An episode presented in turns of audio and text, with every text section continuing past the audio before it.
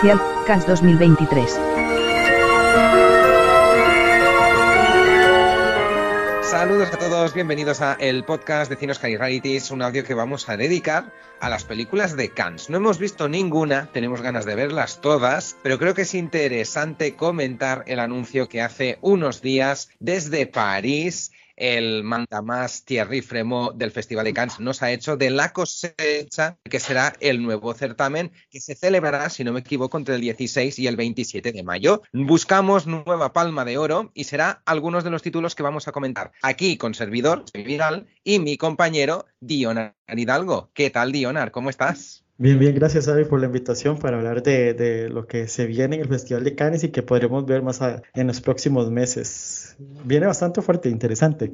Claro, sí, las pelis de Cannes siempre vienen a marcar el rumbo, ¿no? El curso de todo lo que se va a ver y a estrenar, a llegar a cines, a plataformas, etcétera, etcétera. ¿Y cuál es tu plan después de ver titular? Una palabra breve. Ah, este, voy a ponerlo como transición va a ser esa palabra así, transición, porque vemos este, algo interesante, eh, que este año tenemos seis mujeres en competición, este, algo, vamos a decirlo medio histórico, como si se fuese histórico, ¿verdad? Porque no hay una paridad como tal, pero ya tenemos seis mujeres, más una que va a abrir este, el festival, entonces esperamos contar siete. Al mismo tiempo vemos viejos elefantes conocidos, ¿verdad? Como incluso a un Ken Loach que, que esta es la decimoquinta ocasión que compite por la palma y ya tiene dos.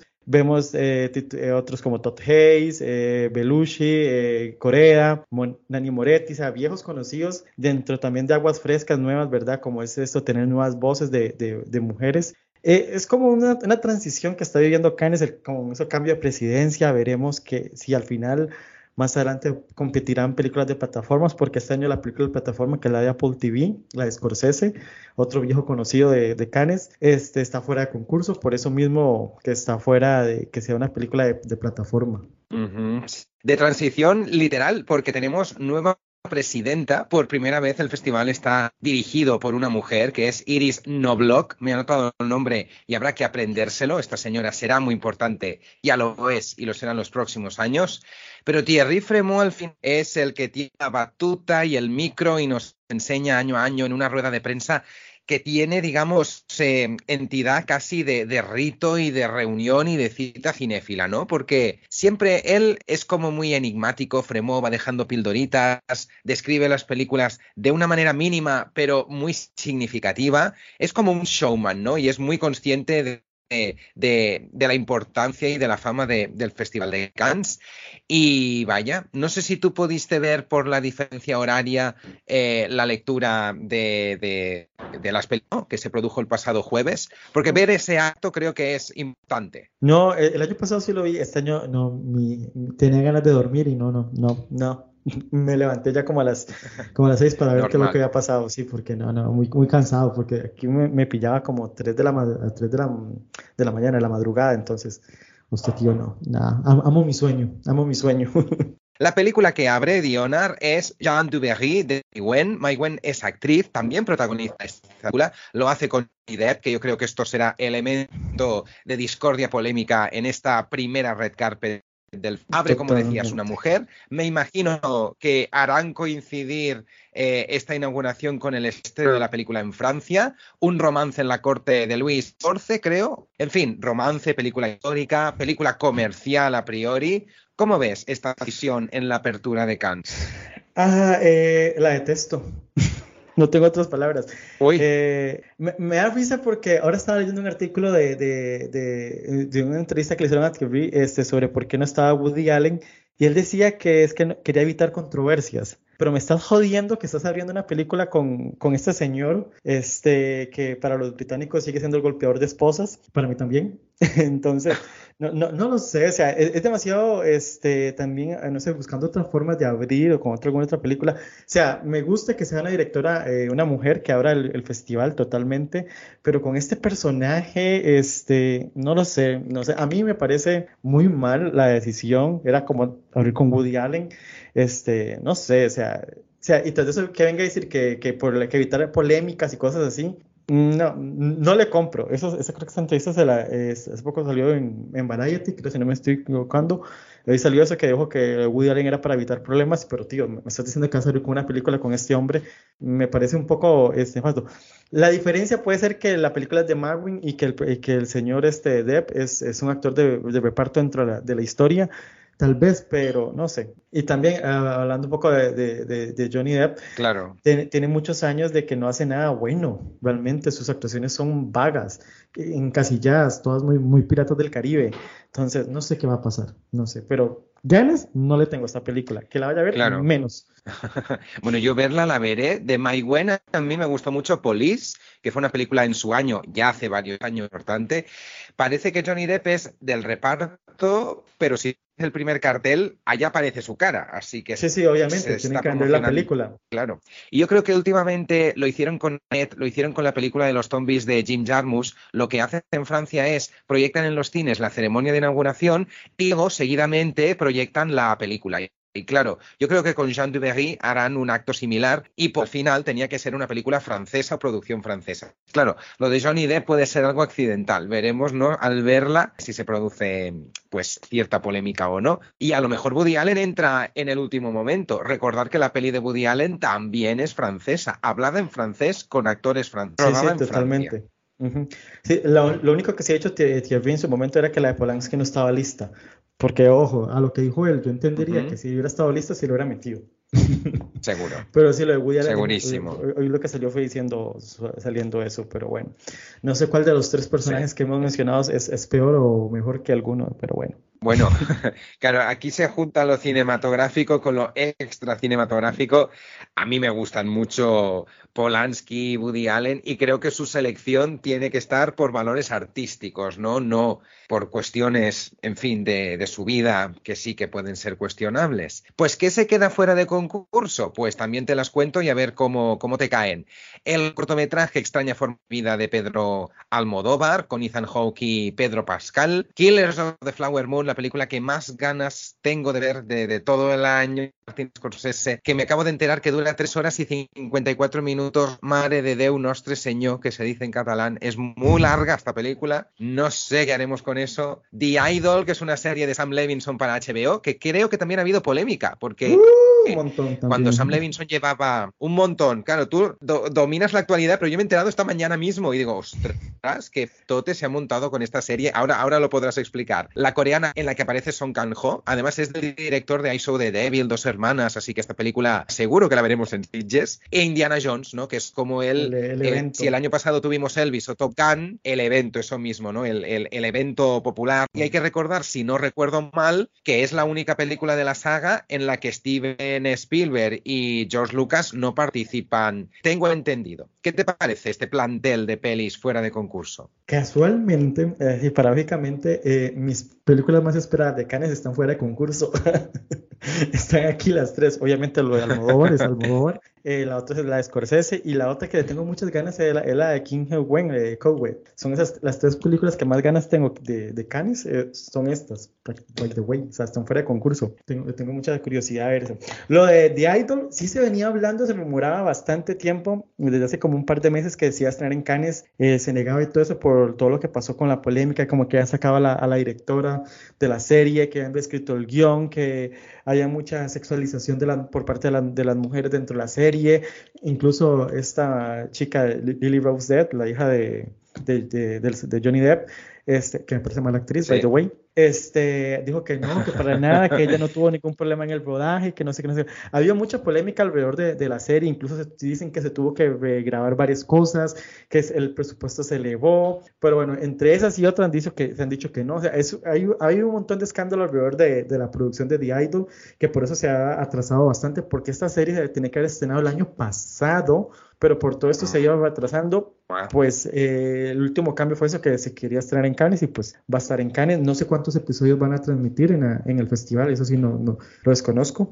Pero no es la primera vez que, que, en Cannes se proyecta una serie. O sea, para aclarar a la gente, el año pasado, si no me equivoco, estuvo Irma Vid. No, Irma Beb, sí. Estuvo el año pasado, entonces. y un año también estuvo la serie de Jane Campion, creo recordar. o sea, hay tradición Twin Peaks, ¿no? Sí, hay una tradición, sí, sí. Mm, sí y ya que hablamos de Scorsese, aparte del elemento Apple TV, ¿crees que a lo mejor Scorsese no quiere competir? Y no hablo por Scorsese, pero podría hablar por Takeshi Kitano, que está en Cannes Premier, Martín Probos, Víctor Erice. ¿Crees que a lo mejor Thierry Fremo los túa en secciones?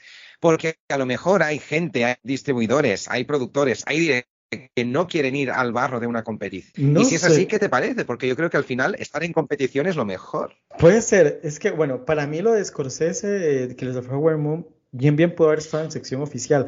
Yo creo que lo que le jugó en contra es eso, que sea de plataforma y la, y la distribución que que impone el Festival de Cannes es, es, muy fuerte para, alguna, para plataformas, por eso es que Netflix se retiró de Cannes y no, no ha vuelto a aparecer desde aquella película de, de Aqua. Yo creo que la de Scorsese anda por ahí. No creo que Scorsese a estas alturas le tenga miedo ir a, a un concurso oficial, o sea, de, algún festival. Me parece ilógico a estas alturas.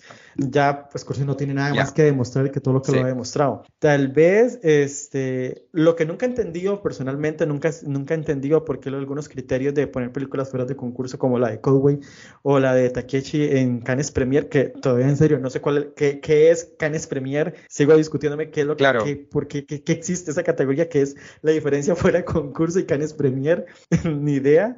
No tiene sentido, sí. Sí, porque para mí Canes Premier también sería como fuera de concurso, solo como para ponerles un nombre diferente, no sé, para hacer dos, dos cosas. Pero la de Takeshi Kitano, que también es una de mis películas más esperadas del festival, eh, son directores que bien pueden competir en, en sección oficial. Tal vez eh, la de Codeway es como muy, muy diferente a lo normal, pero tío, ganó Titán hace un par de años, qué cosa más diferente no puede haber sido. O sea, no, no sé cuáles son las decisiones o los criterios para decir qué va a sección oficial, qué inventamos fuera de competición y qué es Cannes Premier, porque a estas alturas deberían no sé, que alguien, si alguien sabe qué es Cannes Premier, que me explique qué es Cannes Premier y qué, en qué se diferencia fuera de concurso, porque para mí las dos son mm. como muy, muy parecidas. Obviamente, Indiana Jones será obvio que va a estar fuera de concurso. No tiene sentido. Obviamente, lo de Pedro Almodóvar, lo de Indiana Jones, pues tiene sentido que estén fuera de concurso porque pues si Indiana Jones es algo comercial, van a ser igual que el año pasado con Tom Maverick, un homenaje en este caso a Harrison Ford por su carrera, y obviamente lo de Almodóvar por ser un cortometraje no podía competir, pero, y bueno, y The Idol que es una serie, pero cosillas así este, son lógicas, pero... Fíjate que el año pasado en Cannes Premier estaba Asbestas, la ganadora del Goya, y La Nuit de Deux fue la ganadora del César. ¿Qué te quiero decir? Que al final de la sensación de que si en Cannes Premier hay tan buenas películas, ¿por qué no van a la competición? ¿Será porque sus autores no quieren ir? Claro, es que no se me ocurre otra cosa, porque no justifico por qué se queda fuera, pues Kitano, Probos, Erice y Catel Quileta por aquí, un nombre pues más desconocido. Eh, yo creo que al final hay mucho donde elegir y ya me avanzo. Creo que por parte del comité de Cannes, por eso me decepciona saber que ha cambiado el comité este año y que los criterios siguen siendo los mismos. Creo que se ningunea el cine español y al cine en español. porque si representamos lingüísticamente. conoce el cine español.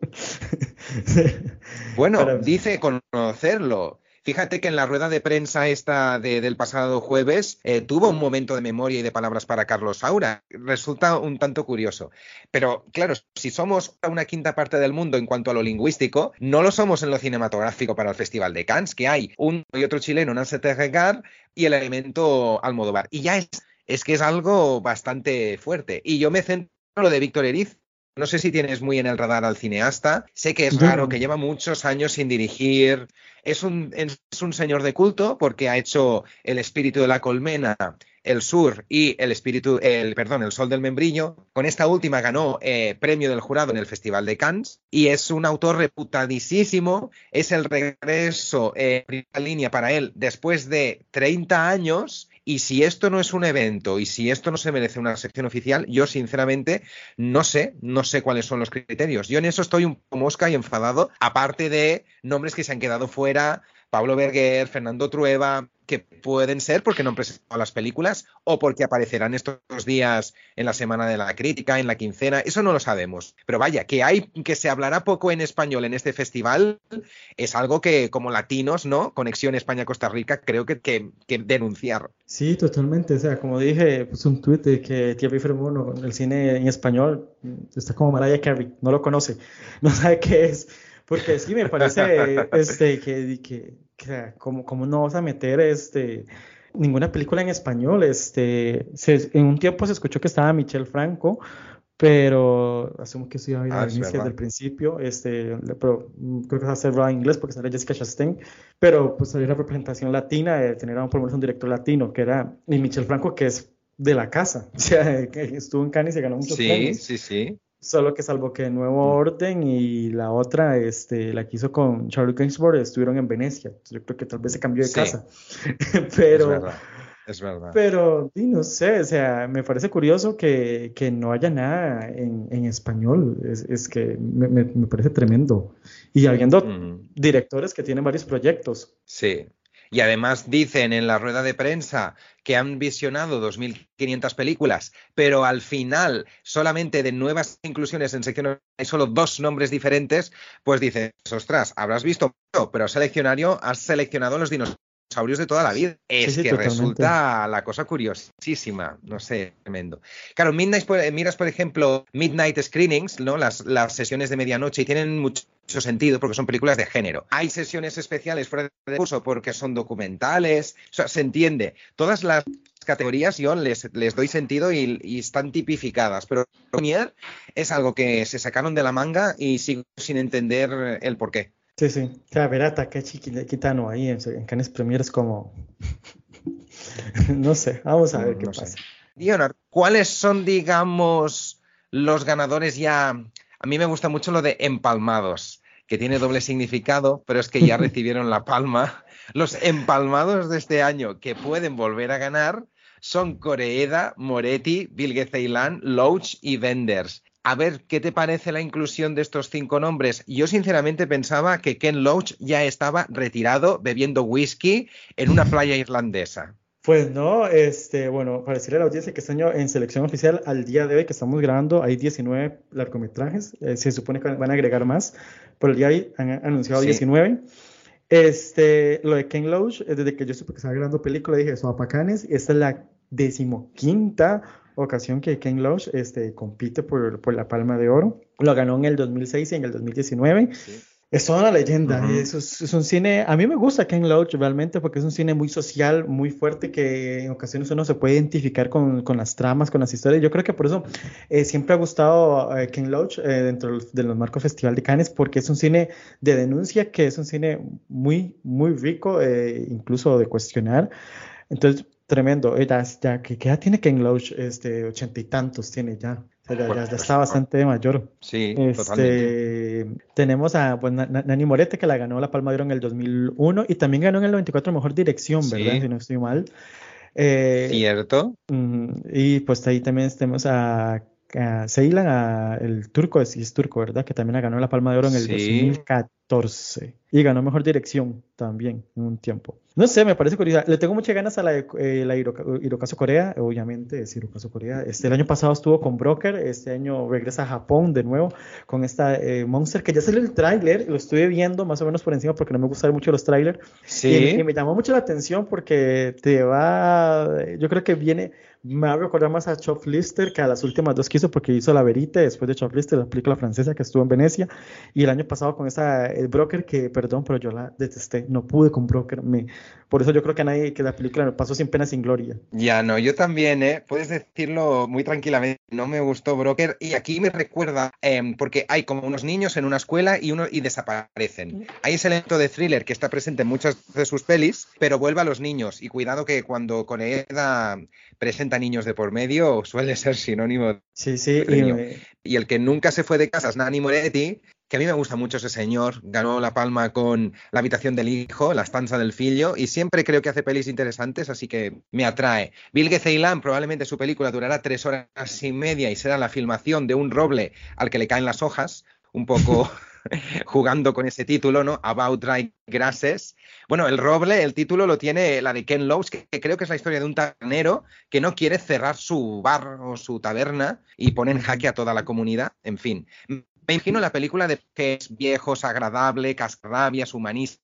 Peli de toda la vida, vaya, y que probablemente le den el premio especial. Y Wim Wenders, claro, Wim Wenders lleva tanto tiempo sin hacer una película de ficción buena. Ha hecho documentales interesantes, Pina, La sal de la tierra, pero yo no me espero mucho de Wim Wenders a estas alturas. Sí, no sé. Vamos a ver qué tal, pero no, no, no, le, tengo mucha curiosidad todavía a la, a la Wenders pero veremos. Decías el 10 mujeres. Vamos a esas seis mujeres. Jessica Hausner, Alice Rohrwacher, Justine Red, eh, Kuter Ben Mania, Catherine y Ramata Tuilase, que me perdonen, he pronunciado bien. Eh, no sé si eres consciente que lo de Catherine Rey es casi también un suceso, porque es una directora que ha hecho mucho cine en Francia, pero que lleva una década sin estrenar nada, y esta película para los franceses tiene calidad de evento, y por eso eh, eh, vuelve aquí a la sección oficial diez años después de Una vieja amante, que es una película que, confieso, en su momento se me escapó, no vi. De todas las citadas, y a mí la que me interesa es Alice Rohrwacher. Creo que de todas es de la que espero más porque Lázaro Felice, Le Meraville son películas maravillosas y además La Quimera está a su hermana, Alba Rohrwacher, Isabella Rossellini, Joyce O'Connor, tiene repartazo también. Sí, sí, de, la, de, las mujeres, la más esperada para mí, sí, la, la Quimera, Alice Rohrwacher, este, me, me, me llama mucho la atención, este, y sí, sí, Joseph Connor, ¿verdad? Aquí, niño fan. Y ojo, que el año pasado ella también estuvo en ese en el corto que estuvo nominado al Oscar, eh, Le Pupilo. Cierto. Que produjo Alfonso Cuarón. Sí, sí, sí. No para Alice Rohrwacher. Sí, Cierto. Sí, totalmente. Así es, así es. Jessica estuvo premiada Little Joe eh, a la mejor actriz protagonista. Aquí presenta Club Zero. Y aunque ella es austríaca y la película tiene capital francés, mira qué reparto, porque está Mia Wasikowska, Sitseva Benutsen, la actriz danesa de Borgen, y Elsa Silverstein, que muchos la recordaréis por ser la hermana de Scott Thomas en esa película eh, hace mucho tiempo que te quiero, Ilia Longtemps que je t'aime, es una gran actriz y gran actriz secundaria. Creo que es la historia de un profesor que tiene una relación complicada con una alumna eh, creo que puede ser interesante esta película, Club Zero. Sí, bueno, Mia Wasikowska, reina de Cannes, siempre está en Cannes, casi siempre. No sé, no, me llama mucho la atención, pese a que salga Mia Wasikowska.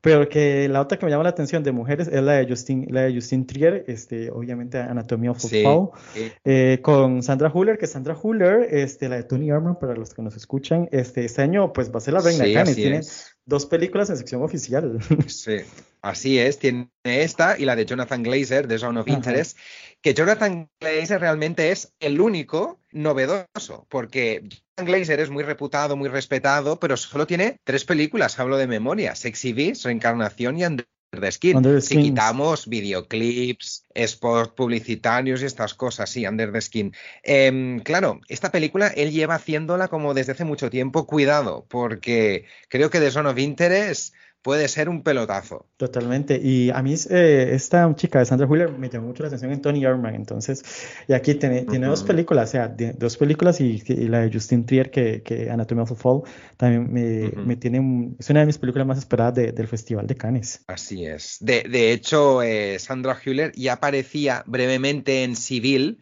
que era la anterior película de Justin Triet, que sí estaba protagonizada por, por Edgar Sopoulos y por eh, Virginie Fira, pero ella aparecía en una brevísima intervención. Lo más Hollywood tal vez que se verá competición, yo diría, y coincidirás que queremos verla, pero ya, May December de Todd Haynes. Obviamente. bueno, también está Wes Anderson, eh, pero de, entre los dos, eh, Todd Haynes, obviamente, May December, con Natalie Portman, que también produce la película, y Julian Moore.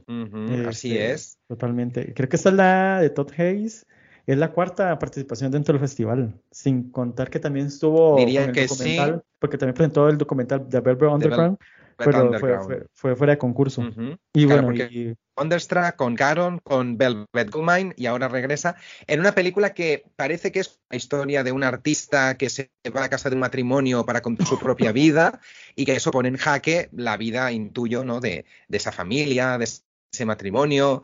Hombre, yo solo ver en pantalla, en el mismo frame, a dos ganadoras del Oscar, Natalie Portman, Julian Moore, ya tiene todas mis atenciones. Sí, y todo eso es de Todd Hayes. A mí me encanta la maestría como dirige Todd Hayes. Y pues la película con más elenco es la de Wes Anderson, que va a estar medio Hollywood ahí. Sin duda. Así, va a estar, película rodada en Chinchón, una población de Madrid, cercana a Madrid. O sea que tiene, digamos, ese pequeño componente madrileño la, la peli. Pues sí, ahí está, ahí está el, cine español presente. con Wes Anderson. Eh, pues semejante elenco, vamos a ver cuántos van a llegar. Eh, me acuerdo que para la de la pasada de Wes Anderson, este, la de Timothy Chalamet estuvo, The Friend Dispatch estuvo casi, casi todo el reparto, no todo, pero sí. Pues este año pues vamos a tener a Tom Hanks, que repite, el año pasado estuvo con Elvis, Scarlett Johansson, este, ¿quién más va a estar? Tilda Swinton, Jeffrey Wright, Andrew Brody, no sé, etcétera, etcétera. Un montón de gente, Steve Carell, Maya Hawkins, Matt Dillon, no sé, va a estar en medio mundo. Creo que la película que más va a Tendrán... es dentro de la sección oficial. Mm, tendrán que fletar un autobús solamente para llevar a las estrellas de, de, Asteroid City, que como ese autobús estrelle, pues Hollywood se queda muy huérfano. y además la peli, al menos en España, llega el 16 de junio, o sea, la veremos en nada muy en breve. Y él ha dicho, eh, Thierry Fremo, que es una película muy Wes Anderson. A estas alturas me atrevo a preguntarte, ¿Qué podemos esperar de Wes Anderson? Porque con Gran Hotel Budapest yo creo que hizo una muy buena peli, pero las demás me parecen un poco como fotocopias, reiteración de un mismo estilo, un poco estético y un poco vacuo. Yo no me espero mucho a estas alturas ya de Wes Anderson, lo veo muy encasillado y reiterado. Personalmente, sí, como que yo iba perdiendo el gusto por Wes Anderson, no sé, este, me pareció que ha sido, era muy novedoso en sus inicios, eh, pero yo creo que su última mejor película creo que fue La Isla de Perros, a mí Isla de Perros me gustó bastante. Sí, eh, muy buena. incluso, Personalmente me gustó incluso más que la de Los Gran Hotel Budapest, que si no me equivoco esa es del 2014, ¿verdad? Sí, 2014. ¿Y Morbius Kingdom cuándo fue? Sí, dices en el bien, 2012. sí, sí. Sí, sí, este, me gustó muchísimo más Isla de Perros. Eh, con Asteroid City, pues la, siento muy, a, muy Freddy Spat, muy Wes Anderson, pues con un estilo muy peculiar, característico que tiene, pero yo creo que ya no me sorprende. esa, esa, innovación que tenía películas como la de los, la de los o no sé, Morrison's Kingdom. No sé, sus inicios eran como más interesantes. No sé, yo siento que ya uno sabe lo que va a ir a ver de Wes Anderson. Puede ser que sorprenda, realmente, no sé. Pero desde que empezó a meter este montón de, elenco, pues, de, de, elenco de Hollywood prácticamente sus películas, como que iba perdiendo eso, esa chispa que tenía en sus inicios con esas películas. Por eso es que digo que su última mejor película fue la de Perros. Así es, sí, no, estoy de acuerdo, ¿eh? Y, también mirando y repasando su carrera, eh, Anderson ha estado en todos los festivales, ha estado en Berlín, ha estado en Venecia, ha estado en Cannes, o sea que una de las figuras más reputadas y más europeas también del último cine así estadounidense.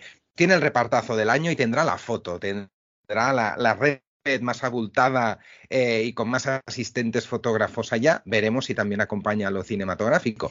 Te comentaba, por cierto, que yo pensaba que Ken Loach estaba de viaje del IMSERSO, retirado, jubiladísimo, pero también pensaba lo mismo del finlandés Aki Kaurismäki, al que imagino borracho y tocando trompeta en una playa finlandesa. Y aquí vuelve un clásico del cine nórdico. No sé si te gusta o no, porque Kaurismäki es muy especialito. Ah, no, no he visto realmente casi nada de él, entonces no puedo opinar. Oh, sí, es de los, es de los que... Es comentar mucho, pues. Pues sí, este, vamos a ver, pero. Bueno, será, será unas sorpresas. Yo tengo casi todas sus películas en DVD, así que estás invitado para verlas todas, para deprimirnos muy bien todas. Eh, ¿Y qué más? Bueno, hablando de veteranos, está Marco Bellocchio, que ha rodado Rapito, tiene 83 años este señor, ya compitió con Vinci El Traidor, es un clásico de Cannes y también es un clásico de Venecia. ¡Qué energía de, de Bellocchio! No sé si conoces un poco más la carrera de Bellocchio. No, de, de Bellocchio no pues es interesante. Sí, no, no. es que, sí, sí. y ya digo, quiero tener, quiero tener sus genes. Es que el problema es que aquí, en estos no llega mucho, no, no, no, llega mucho cine así. Veloquio tampoco es muy popular en España y muchas de sus pelis no han llegado. A lo mejor están ahora en, en filming o en alguna plataforma, solo desconozco. Pues pero, sí que es, un director. Esa es la ventaja, que ahora por lo menos tenemos plataforma, entonces ahí tal, vez te vas, encontrando de encontrarse alguna que otra peliculilla por dando vueltas. Claro, te permiten recuperar, rescatar, ¿no? Pelis importantes. Así que Veloquio a lo mejor no gana la palma, pero si la gana, casi sería como un premio con entidad honorífica. Y ya que hablamos así de cine muy invisible, yo no sé si tuviste en su momento El olor de la papaya verde de Tran An Hun, que es un director vietnamita, sí, bien, perfecto. Eh, esa la vino en, Lo traigo a colación. Muy buena el olor de la papaya verde. Claro, claro película muy sensorial, muy especial, muy femenina también, reivindicación de, las diferencias de clase. Bueno, comento todo esto porque eh, ha trabajado en Japón, ha trabajado en Vietnam, ha trabajado en Francia, nunca ha estado como en el meollo realmente y ahora está en sección oficial con La Pasión de Dodin Buffan, pero es que en esta película están Benoît Magimel y Juliette Binoche interpretando a dos pintores. Así, claro, hombre, Binoche, que es una institución. así que esta película tiene toda mi atención. Es una cocinera. Ay, es verdad, no me hagas caso, es verdad, son cocineros. Los, los, pintores son de otra película que se me han cruzado los cables. Binoche, Binoche, tanto si cocina como si pinta, bueno, ya cocinó con chocolate. Yo me como los bombones y los pucheros que me haga a Juliette Binoche todo lo que haga en esta vida este, se, le, se le agradece. sí, este, total, sí, total. cocinera, vamos a ver qué tal. Este, le tengo mucha curiosidad porque como el, el olor de la papaya verde sí la pude ver, eh, la, vi en la universidad, me tocó verla en una clase de apreciación de arte, imagínense, ni siquiera fue de cine, fue de arte, porque hay que ver la fotografía ah. y es, sí, a mí me encantó, me encantó una, una, de las películas más hermosas que, que, que he visto, este, este, y bueno, y es vietnamita. Y estuvo nominada al Oscar, El olor de la papaya verde, by the way, para que la gente sepa. Sí, le, le ganamos, le ganamos la partida con Belle Époque. Sí, sí, yo la tengo en casa también en DVD, El olor de la papaya verde. Es una mm. película muy bonita, muy especial y que se pone en ámbitos académicos, es verdad. Sí, sí, era muy sensorial, pero era muy, muy estilo de ese cine asiático de los 90 que, que, que hacía, no sé, San Yimou o el director de, la, de la concubina. Eh, era, un, era un cine muy noventero, pero de, ese cine asiático social que, que, a mí me encanta ese cine asiático social de los 90. Sí, sí, sí, sí, tienes toda la razón. Mira, a ver si cojo el Blu-ray que tengo y lo reviso y lo reveo porque sí, me gustó mucho esa película y me apetece repetirla. Para eso, esperar esta pasión entre Magimel y Vinoche cocinándonos seguro que cosas muy buenas.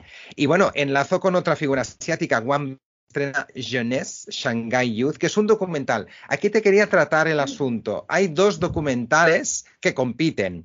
Eh, claro, si yo recuerdo bien, creo que el único documental que ha ganado fue el de La Palma, fue, Michael Moore con el Fahrenheit 9-11. ¿No crees que ahora, cuando hemos tenido un león de oro de oro documental, ahora Cannes se suma a la moda y ha añadido documentales, que es una tradición muy poco habitual en este festival. Sí, me pareció muy curioso porque rara vez meten este, documentales. Pero eh, vamos a ver, no sé qué, qué, tendrán en mente eh, eh, Thierry con esos documentales, a ver qué tal. Pero sí me pareció curioso verlos, ver, que metieran documentales este año. Y dos tras de eso, ni mm. siquiera uno. ¿Y, cuál es? y, yo, y yo creo que tiene que ver con que, que, que, que Venecia les, les, ganara esa partida premiando un documental reciente y de, de, una mujer. Sí, total. y, que, y que en Berlín se repitió además el asunto. ¿Tú crees que compiten en igualdad de condiciones la ficción y la no ficción? O sea, ¿estás de acuerdo? Porque yo según lo pienso, no sé qué opinión realmente tengo. Sinceramente, una película este, indiferente de sea ficción o no ficción tiene las mismas condiciones porque al final hay, una historia que contar, desde el punto de vista del documental hay un ensayo, un análisis o alguna crítica, eh, pero al mismo tiempo el cine de ficción tiene también ese estilo de, de, crítica, dependiendo, por ejemplo, Back in Lounge, que es un cine muy de crítica social. Yo creo que sí tienen bastantes este, las mismas condiciones porque al final va a generar un impacto, una emoción en el espectador, en este caso, en este caso va a ser de Ruben Oslo, que es el presidente, de a ver qué, qué, tanto le impacta, porque vemos que en, que en Venecia, el documental, ese sitio no lo he visto, el documental que ganó el año pasado en Venecia, pero vemos que Tar, que fue un pepinazo de película tremenda, la de Tar, al final decidieron premiar el, documental porque generó más emoción, más impacto. Entonces yo creo que sí, sí tienen las mismas condiciones para competir, no desmejoran que es una sea con documental. Más bien eh, reclamo que en Cannes eh, se habla mucho, de ejemplo, que no hablamos que no hay cine en español casi, pero casi nunca hay cine animado tampoco en, sección oficial. Las películas animadas no compiten en sección oficial. Este, Entonces, como creo que aquí recalco las palabras que dijo Guillermo del Toro y los pongo también con, el documental. El cine documental y el cine eh, animado son películas igual, no son géneros, son películas. Y tienen las mismas condiciones para competir. Claro, y ya que dice para decir que la Spider-Man animada, Elemental de Pixar, que serán pelis de este verano, no se presentan aquí, tampoco tenemos la eh, cacareada película de Hayao Miyazaki y los citados Berger, Trueba y Mariscal españoles tienen película de animación y con coproducción francesa, ¿eh? Por eso los esperaba o tenía esperanzas de verlos aquí. Bueno, aquí queda un poco la, la cosa. Claro, pero es que un documental al final, si a ti, imagínate que tú formas parte del jurado y te gusta mucho un documental, no lo puedes premiar en interpretación. Si son entrevistas, ¿hasta qué punto lo, puedes premiar en guion? Claro, o le das la palma o no le puedes dar nada más. O un premio especial del jurado. O dirección. Claro. O sea, hay una Pero Tal vez, obviamente, no, se puede premiar en lo que es actuación, porque obviamente no hay actuaciones, es un documental, estamos claros. Es igual que una película animada, no puedes premiar la actuación porque no estás viendo, al menos que creen el premio al, al mejor este, doblaje de voz, lo que sea, que ya los Oscars también deberían agregar esa categoría, están atrasados. Pero sí, puedes premiarlo, no sé, tal vez en guion, porque también hay un guion en un documental, hay una estructura que tiene que mantener un documental. Pero puedes ponerlo en dirección o, como sea, la, palma de oro, o un premio del jurado, o un, un canes especial que ya se lo, se lo sacan de la manga etcétera. es, es, lo de menos. Pero sí, yo creo que tienen las mismas condiciones para competir totalmente. Sí, posiblemente. No sé, yo mm, le doy vueltas y no sé. Sí que sé que el cine de no ficción es muy importante, casi más y más interesante en muchos casos que el cine de ficción y por lo tanto tiene que estar en los festivales. Veremos, y ya que hemos hablado de los documentales, One Bing también tiene un documental fuera de concurso, Steve McQueen tiene un documental, Occupied City, fuera de concurso, y Clever Mendoza Filo, muy querido aquí por Doña Clara, Aquarius, pues tendrá Retratos Fantasmas, otro documental, creo yo. No sé si es documental o no, aquí ya no, no estoy tan seguro. En Special Screenings, fuera de concurso.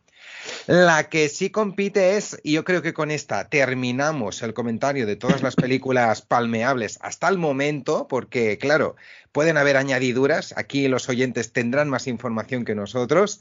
La que nos queda es Firebrand de Karima Inus, que es una película de, un director brasileño. No sé si viste la película esa de Eurídice Guzmán, que a mí me gustó mucho, nominada a los Platino. Esta película es británica y la protagonizan Alicia Vikander y Jude Law. ¿Qué te parece? ¿Tienes ganas de Firebrand? Que sí, sí, le tengo demasiado ganas. A mí, a mí me están hablando de, de Enrique VIII y a mí, a mí me tienen interesado. Es una de las figuras más enigmáticas de la historia. me parece tremendo lo Enrique VIII. Y, bueno, y aquí vamos a hablar de Catalina Park, que también tiene mucho, me gusta mucho que hablen de Catalina Park, por lo digo, la dinastía Tour es, es, es, tremenda. Mm. Le tengo muchas ganas. Bueno, primero por eso, ¿verdad? Por la historia de Enrique VIII, Catalina Park, a mí a mí me tiene lo que es la dinastía Tudor totalmente. Segundo, pues es una película de medieval, de época, me tiene enganchado. Y tercero, que es que estamos viviendo el renacimiento de Alicia Vikander, que yo la, ah, yo la tengo en la mira en, en esa mejor, mejor actriz este año ahí con porque después del Oscar estuvo como en varias películas me de, declive, no, no, no, tomó malas decisiones, bueno, se casó y todo lo que quieran, ¿verdad? Con Fassbender, pero en los últimos años, este, como por ahí del 2020 por acá, ha empezando a tener más cosas interesantes. Hizo esa película con Julia Moore, Las Glorias, después estuvo en esa película independiente que estuvo en, en, en Regard en Cannes, este, la de Justin Chong, pues el año eh, hizo un pequeño papel en la, El Caballero Verde y pues el año pasado regresó hacia lo grande, a lo bestia con Irma Beat.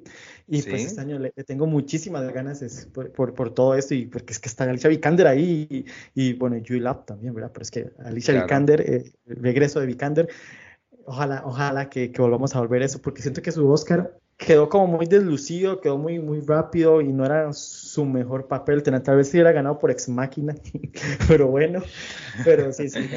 Tal vez.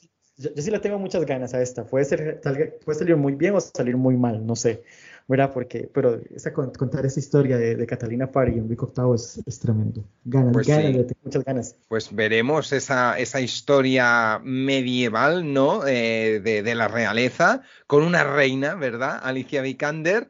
Yo creo que su Oscar fue un fraude de categoría por The Danish Girl, pero eso es, eh, eso es tema muy largo para otro podcast. Yo te dejo plenamente la carpeta de Vikander y yo me quedo la de Jude Law, que me parece un señor atractivísimo y con un algo, tiene algo magia ese, ese actor, Jude Para mí siempre me ha dado, me ha dado esa sensación. Yo las quiero ver todas. Eh, seguro que se añadirán algunas, pero de momento, ¿quiénes se han quedado fuera? Pues hemos dicho Polanski, hemos dicho Allen, hemos dicho Miyazaki. Hombre, yo tenía alguna esperanza incluso de ver Misión Imposible, porque si Tom Cruise fue recibido el año pasado con fanfarrias por Top Gun, digo, a lo mejor Misión Imposible creo que se estrena en julio, así que no estaría mal. Incluso Oppenheimer de Christopher Nolan. Había como una mínima esperanza de verlas por allá. ¿Y qué ha pasado, por cierto, lo sabes, con los Coppola? Tanto Sofía Coppola, que tiene una película sobre la mujer de Elvis Presley, como el, el padre, Francis Ford Coppola, Megalópolis. Pues yo la, la, de Coppola me imagino que va a quedar en Venecia, porque sé que todo el rodaje está en, en, postproducción, ya, ya, ya de grabar la película y todo, ya Jacob todos están, pero me imagino que es que seguro todavía no, no, no, está terminada la película, lo que es la parte ya de producción, el montaje y todo eso, entonces puede ser eso. Pues y la de Coppola todavía siguen grabando. Ah después de todo lo que ha pasado, que, que a los defectos visuales y todo, este Adam Driver se lo por ahí hablando diciendo que, que no, que no hay ningún problema, pero hace poco creo que terminaron de grabarla, entonces, o por ahí claro. están rodando, entonces no están terminadas, igualmente, por eso es. Vale, o sea que También se, se, se rumoró un poco la de la de la directora de Emera Fennell, la de Promising Young Woman, pero vamos a lo ah, mismo. Este, es una película de Amazon y, asumo que no, con ese problema de esas películas, muchas este, con eso de la distribución que pone Cannes, entonces pues prefieren irse para Venecia que en Venecia les dan más chance en ese sentido, esa flexibilidad. Entonces yo creo que por eso, porque la de Emera Fennell ya está terminada, ya se hicieron proyecciones, dicen que es una cosa tremenda lo que va a salir ahí, este He escuchado muchas cosas de la, para mí es mi película más esperada del año, la de Mera Fennell. dicen que Barbie Kugan está brutal y Rosa Monpai eh, y que podemos volver a verlos a los Oscars realmente. Dicen que, que va a ser algo grotesco, genial, pero no sé, vamos a ver. Y eso es que va para Venecia, igual que la de Ferrari, creo que van, para sí, claro. Igual que, bueno, la de Michel Franco también. Sí, Franco, la de Ferrari, todas estas ya me las esperaba para, para Venecia. Yorgos Lancimos, que tiene dos películas eh, esperando en cartera, y, alguna de estas dos supongo que tendrá que proyectarse en Venecia y la otra en Berlín, a lo mejor, visto lo visto, o será una añadidura de Cannes. Pues vete tú a saber, es uno de los misterios. Y Woody Allen, yo es que creo que hasta el final juego la carta de que Woody Allen puede estar en la sección oficial a lo mejor han dejado el anuncio fuera para que no se desate la polémica, para que no fuera el titular de esa rueda de prensa de hace unos días. ¿Quién sabe? No sé. ¿Tú te esperabas algunos nombres? También Ethan Cohen tiene película, tiene una road movie, creo. Bueno, no sé si había algunos nombres más que podrían sumarse a la lista o que tú esperabas. Yo, yo le tenía, yo, yo quería ver la de Luke Beckson, este, que se, se dijo mucho que que iba a estar en un festival, se, ha dicho que, que va a estar en un festival, muchos decían que en Cannes, otros a estar en, este, en Venecia, pero a última hora se supo que habían movido la fecha de estreno en Francia y yo creo que al final va esa la película con Calec Landry va a terminar en, en Venecia por la fecha de estreno. Por eso, porque Luke Besson tenía, también tenía otra, pero otra no me acuerdo mucho, la que le tengo en mente obviamente es la de Calec Landry, aquí yo soy de, de Caleplandri, este, entonces, uh, te, imagino que va a terminar para, para Venecia, pero le tengo mucha curiosidad a Doc. Sí, la verdad es que sí. Ay, que me, me, me, interesa Luke Besson. A veces hace tonterías, pero también a veces está lúcido. O sea, que, que es, es, un hombre que, anda con perros y ataca y que suele Caleb Landry eh, dándolo todo. O sea, es que ahí estoy yo. O sea, ahí estoy yo. Yo pensé que, pues, yo esperaba que estuviera en Cannes y volviera a competir y volviera a ganar el premio a mejor actor. Pero bueno. Sí, pues, hombre, pides mucho, ¿eh? Bueno. No, Landry lo merece todo en esta vida a lo mejor la Copa Volpi va, y así un poco que su estantería, su vitrina sea un poco más variada, más heterogénea podría ser. Pues, pues alguno de estos nombres, alguno de estos nombres se sumará, Laundry podría ser. Hablaba de la cuota española, Bayona tiene peli de Netflix, esa esa recreación del accidente eh, de aviación en, no sé cómo se llama la película ahora, La Sociedad de la Nieve, creo, y hablo de memoria. Probablemente estará en Venecia o en San Sebastián, pero es lo que te comentaba ahora antes de abrir los micros. Venimos de los cuatro Oscar de Sin Novedad en el Frente, que es una película de Netflix y es una película enteramente, eh, pues en este caso alemana, así que este tipo de películas que es el prototipo que puede representar Bayona, no lo podemos perder de vista para esta temporada. Digo, cinematográfica, de festivales y también de Oscars. ¿eh? Para mí, pues sí, es que Bayona, no sé, más o menos, no me encanta al 100%. Le tengo ganas. la película española que yo estoy esperando este año es la de Paula Ortiz, Teresa, y la somos Castel en San Sebastián. Sí, segurísimo, segurísimo, eso dale por seguro, sí, sí, Con Blanca Portillo y Axel Extendía, ahí, a mí me encanta la novia, me parece tremendo lo de Pablo Ortiz en la novia. Inma Cuesta, robada, ese Goya era de ella, este, Uy, no, ves, yo en ese, barco no me subo, ¿eh? Viva Natalia de Molina por techo y comida. Aquí en esta casa somos la novia.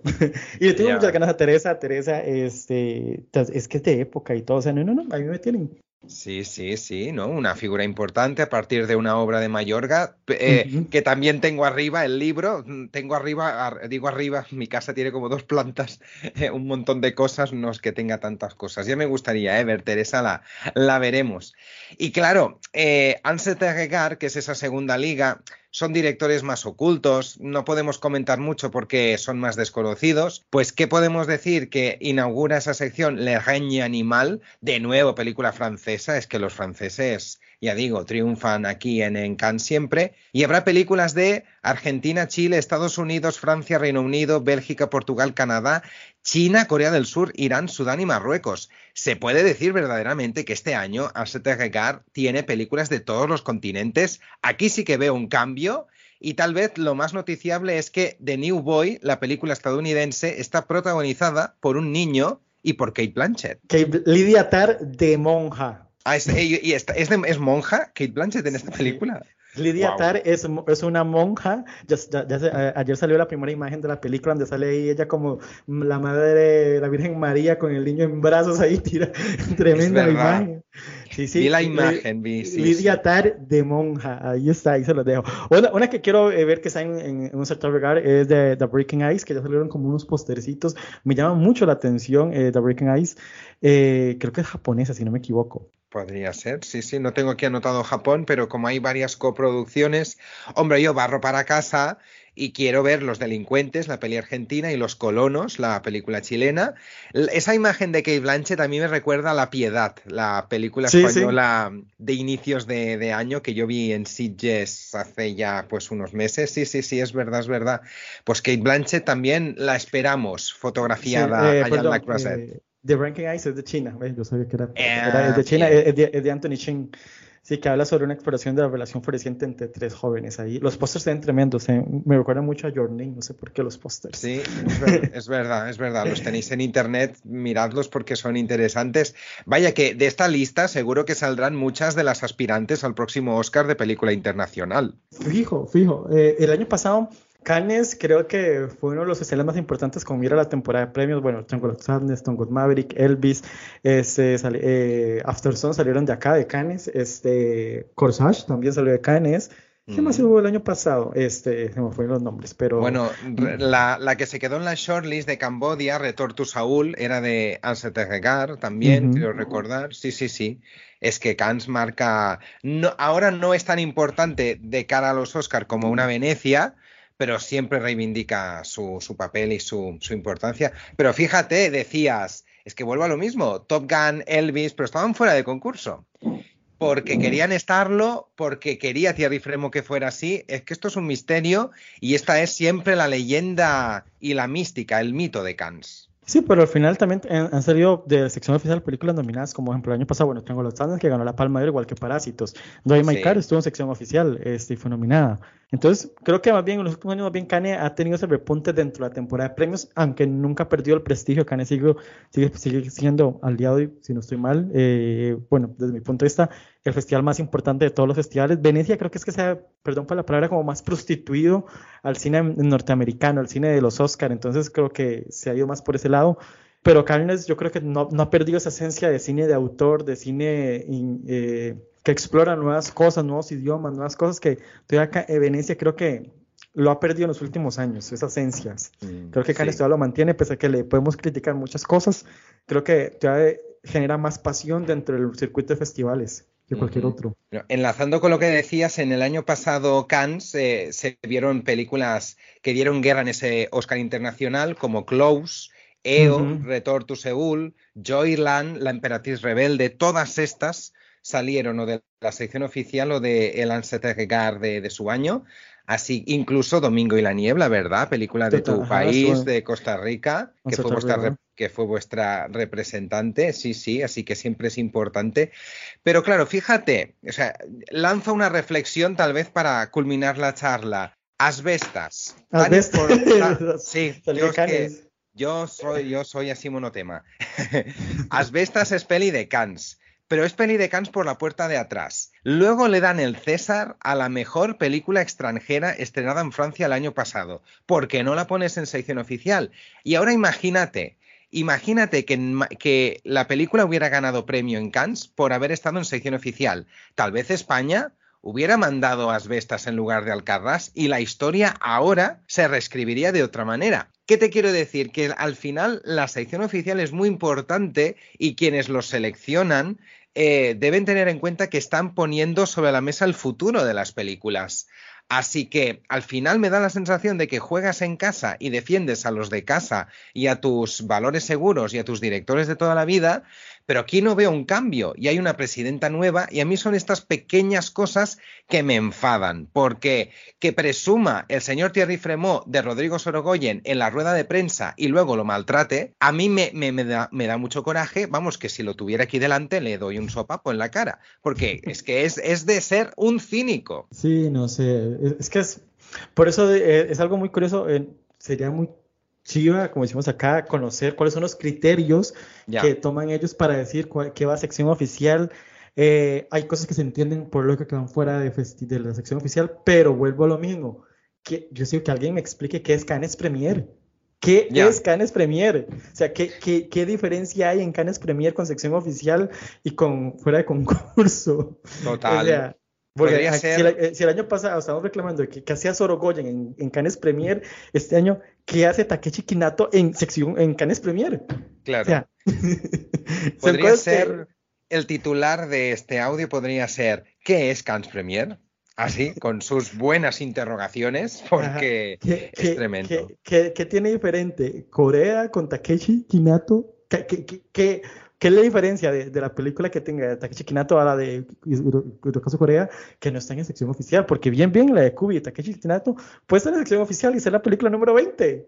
Ya, total, total, absolutamente. Y además, Kitano tiene, creo, el León de Oro.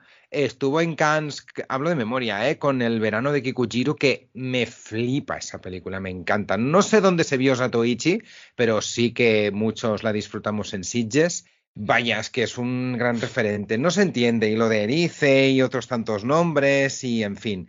Pero digo, ya forma parte ¿no? de, del mito de Cannes, que está todavía por escribirse, porque estos días descubriremos las películas de la Semana de la Crítica, de la quincena de realizadores, se añadirán nuevos proyectos, veremos esos tweets eh, que emiten los asistentes y que uno puede calcular cuánto dura la película, cuánto termina la sesión y a los dos minutos ya hay tweets. Que esto es algo que a Fremont le molesta mucho, pero la crítica cinematográfica ahora se mueve por unas constantes a veces de exhibicionismo y de adjetivos breves, de tweets. Que bueno, a veces la crítica es más criticona que crítica, en verdad. Pero bueno, aquí dejo otro temazo. No hay mucho cine de género a priori en sección oficial, que eso también es otro melón interesante, ¿no? Cómo se suele menospreciar el cine de género, cine de terror, ¿no? Y más con la palma histórica de hace dos años de Titán. Seguro que la de Cobweb va a Sitges segurísimo. Ganas, de verla Total, tremendo. Y a ver si Almodóvar nos da pinceladas noticias de su próximo largometraje. Esto es el titular que yo quiero. A mí me encanta Almodóvar, ya lo sabes. Eh, de hecho, tengo el póster colgado en mi habitación de la mala educación, como estás viendo. Yo, quiero, el libro, yo quiero el libro de Almodóvar que lanzó. Yo lo estoy deseando. A mí me llega mañana, así que mañana le voy a poner al chico de Amazon una alfombra roja. Dichoso, dichoso. me llega mañana. Quiero ese libro quiero ese libro, de verdad que, lo estoy deseando. Ojalá me lo pueda conseguir. Eh, sí, bueno, lo del Almodóvar, por lo menos sabemos que la película va a llegar a Movie, el cortometraje, by the way, que es casi 31 minutos dura. Este, ya Movie compró los derechos de distribución, entonces, pues por lo menos sabemos que nos va a llegar en algún punto. Sí, eso sí. Al igual, ¿no? Reproduciendo el destino que tuvo la voz humana, ¿verdad? Ese corto con con Tilda Swinton, que se vio en cines en España, pero en pocos cines. No llegó, por ejemplo, a mi localidad y tuve que esperar a que estuviera en, Movistar Plus, en nuestro caso, no, no en Movie. Yo a mí Almodóvar me gusta, pero yo lo quiero en versión largo. A mí un corto de Almodóvar me sale eso, a poco, a corto. Pero sí, vamos a ver qué, qué, qué, qué, tiene que el señor, porque vamos a ver, yo no sé por qué no se anima a rodar en inglés, o sea, ya rodó, está, hablando cortos en inglés, pero no, se anima a rodar una película en inglés, porque él tenía la, la, que estaba produciendo con Kate Blanchett, que por eso fue que Kate Blanchett le, dieron el Goya de honor, que, pues, que, pues no, no, va a terminar en nada, no sé, no sé, no sé por una Pena, una pena, porque ese, ese libro del Mujeres de la Limpieza o como se llame, también lo tengo arriba. me encanta ese libro, me encanta, me encanta esos relatos. Hay algunos que son obras maravillosas y maestras de la literatura. Veremos, veremos si termina cuajando. Para terminar, y como esto lo escucharemos dentro de unos meses y nos vamos a reír, dime dos títulos que crees que pueden ganar la Palma de Oro. Ok, el día de hoy con los 19 que tenemos, me suena, vean, voy, a decir, le voy a dar la Palma de Oro al día de hoy a la, a, la chimera, la de Alice, Alice Vamos por ahí. Le voy a dar el premio a mejor dirección. Vamos a ver. Estoy entre Moretti. Sí. O Jonathan Glazer. Un poquito por ahí. El premio del jurado, Ken Loach. O sea, Ken Loach se va a llevar. Seguro, seguro. Ken Loach, premio del jurado o lo que sea, eh, se lo va a llevar. Eh, Wes Anderson, gracias por participar. No lo van a dar nada. no, no, no, Y mejor actriz, este, mi corazón quiere que sea Alicia Vikander, pero ojito con Sandra Huller, que tiene dos películas y cuando tiene mucha presencia prefieren dárselo a alguien y que hace como hacer como el match ahí con las dos que tiene por ahí. Entonces, claro. Sandra Huller puede llevarse ese premio mejor actriz, este, y el premio mejor actor, así, este, no sé. Es mm. difícil actor, ¿eh? Porque hay mucho y actor no muy conocido, no, no sabemos. Pero a lo mejor se lo dan al viejito de la peli de Ken Loach o al viejito de la película de Kaurismäki o vete tú a saber. Yo creo que Corea también le van a dar algo. Fijo, Corea se va a poder guion, puede ser, puede ser guion para Corea, bien, bien, conociendo los gustos. Este, pero vamos a ver, pues que, que no hay que olvidarnos, todavía no conocemos a todo el jurado, ¿verdad? Si no estoy claro, mal, solamente a, a y sabemos que Ruben Offlon es un, es un director este, bizarro, que le gusta la crítica social, por eso Ken Loach no se ve de vacío. Le encanta eh, tirar esos discursos, podemos ver la, película del año pasado, Triangle of Sadness, o la, esta que hizo la crítica de, de Square, que es la, cultura del arte.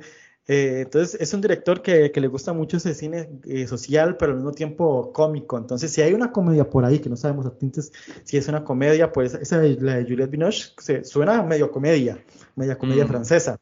Sí, sí, sí, sí. Entonces puede alguien buscarnos algún premio. Y no hay que olvidar que The Square fue una de las añadidas a ultimísima hora y ganó la palma. Así que a lo mejor la palma no está en esta lista y la conoceremos más tarde. Yo fíjate, pensando en qué le puede gustar a Ruben Oslund y que es un festival y que se premia lo, lo social, lo reivindicativo, yo veo a Loach premiado, yo veo a Coreida de nuevo premiado eh, y veo muy fuerte The Zone of Interest de Jonathan Glazer. Si esa película es buena, mm, eh, rodada en Polonia, Segunda Guerra Mundial, con ese, eh, ese estilo tan raro de Glazer, puede ser un buen título.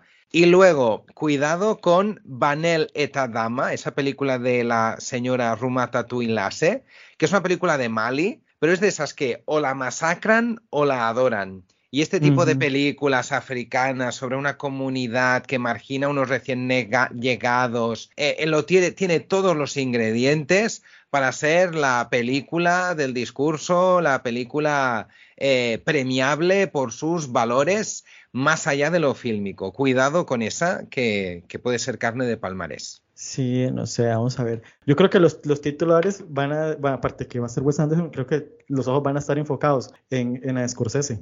El peso pesado que debería estar en sección oficial es la de Scorsese y pues va a estar fuera de concurso. Totalmente. Que me leeré el libro de Killers of the Flower Moon, me leeré el libro ya que estamos muy literarios aquí, en, julio, agosto, cuando pueda en verano, para introducirme en la película, porque es que dicen que es una obra maestra. Esto lo ha dicho Leonardo DiCaprio. Leonardo DiCaprio solo... Mi, eh, marido no cuesta que diga esas cosas, él, no dice esas cosas. Aunque él sabe que todo lo que es, es tu marido, Leonardo. Obvio, obvio. Eh, aquí en esta casa somos DiCaprio desde los tiempos memorables. Pues fui a ver Titanic hace poco de nuevo, fui la vi en el cine, yo tenía que ir a ver Titanic. Claro que sí, hombre, y tanto. Y además ahora que se celebra el 111 aniversario ¿no? del hundimiento del Titanic esta misma semana cuando estamos grabando, fíjate que DiCaprio, ya lo lamento, le gusta cuidar arbolitos, cuidar a sus novias y cuidar a Scorsese. Tiene estas tres obsesiones, ¿eh? No sé si cuidar a Dionar entrará como cuarta. No creo, no creo, pero yo quiero ver esa película. ¿De cuántos son? Tres horas y 54 minutos. 238 minutos. 200, 200 muchos, soy de letras. Sí, no sé. Vamos a ver, es de mis películas más esperadas del año, claramente. Tremendo. Este, sí, pero eh, sí, vamos a ver, porque la atrasaron y todo por lo mismo porque querían que estuviera en Cannes. Lo peculiar es que al final de era fuera de concurso, pero bueno. Claro, es algo. DiCaprio con De Niro, o sea, DiCaprio con De Niro, o sea, es que los dos fetiches de Scorsese juntos en una película. Total. Y a ver, espero que las películas sean muy buenas, que todo vaya muy bien, que los eh, acreditados estén muy contentos, que haya muchos titulares y que se anime la cosa y que Venecia sea estupenda y San Sebastián y Toronto y que quiero todo tipo de cine en todas partes, en todos los momentos, de todas las maneras. Everything, everywhere, all the once. Eso mismo. Y quiero a Jamie Lee Curtis en mi vida como maestra de autoayuda, coaching, defensa y, en fin, Tremendo. Últimamente en mi Instagram solo me aparecen vídeos de Jamie Lee Curtis. Por cierto, no sé por qué, te lo digo de verdad. ¿Qué pasa con Jamie Lee Curtis? No tiene nada que ver. Jamie Lee Curtis, miembro, no, ya fue miembro del jurado Jamie Lee Curtis en los 90. Mm, no sé si se puede repetir eso. Vamos a ver, porque la incógnita es quiénes van a acompañar a, a Rune Offlon. ¿Quiénes son los que acompañan? A que van a meter a Michelle Yeo. Al me lo vuelo. Y a ver si el, el yo, yo, le digo el chino de Everything Everywhere, no me he aprendido su nombre, el que estaba tan excitado ante Harrison Ford. A ver si le llevan a la, a la premier de Indiana Jones, que ese señor, ese señor yo creo que le das una bolsa de caramelos y ya está feliz como una perdiz. No sé, porque eh, eh King of pues ahorita me imagino que va a empezar a promocionar las cosas que, que tiene, porque también va a salir en la serie de, Marvel, la, tiene la serie con Michelle Yeoh también, o sea, tiene más, tiene más trabajo que Brendan Fraser. Mm, Tenía que decirlo. Tenías que decirlo y dicho queda, y a lo mejor está en ese jurado por aquello de hombre del momento, la inclusión, oscarizado, anyway, vete tú a saber. pues lo...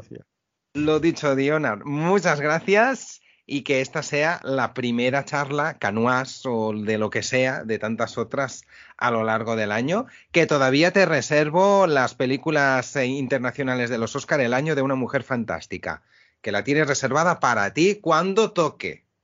dale, dale. Totalmente, no, muchísimas gracias por la invitación. Siempre es un placer hablar, hablar con vos y hablar de cine y hablar de, del salseo de Cannes, de qué nos prepara y súper apuntado cuando empecemos a ver todas estas películas. Creo que la primera que vamos a ver es Indiana Jones, claramente. es la primera que nos va a llegar y después la de Wes Anderson, así sucesivamente poco a poco. Sí, estas son las, las más mañaneras. Y spot publicitario, te pueden escuchar en el juego de Spielberg, ¿verdad? Así es, en el juego de Spielberg de algo más que cine. Algo más que cine también que está web ahí. en todas las redes en, eh, en internet en todas eh, eh, todo a la vez en todas partes como si nos caéis Rarities claro.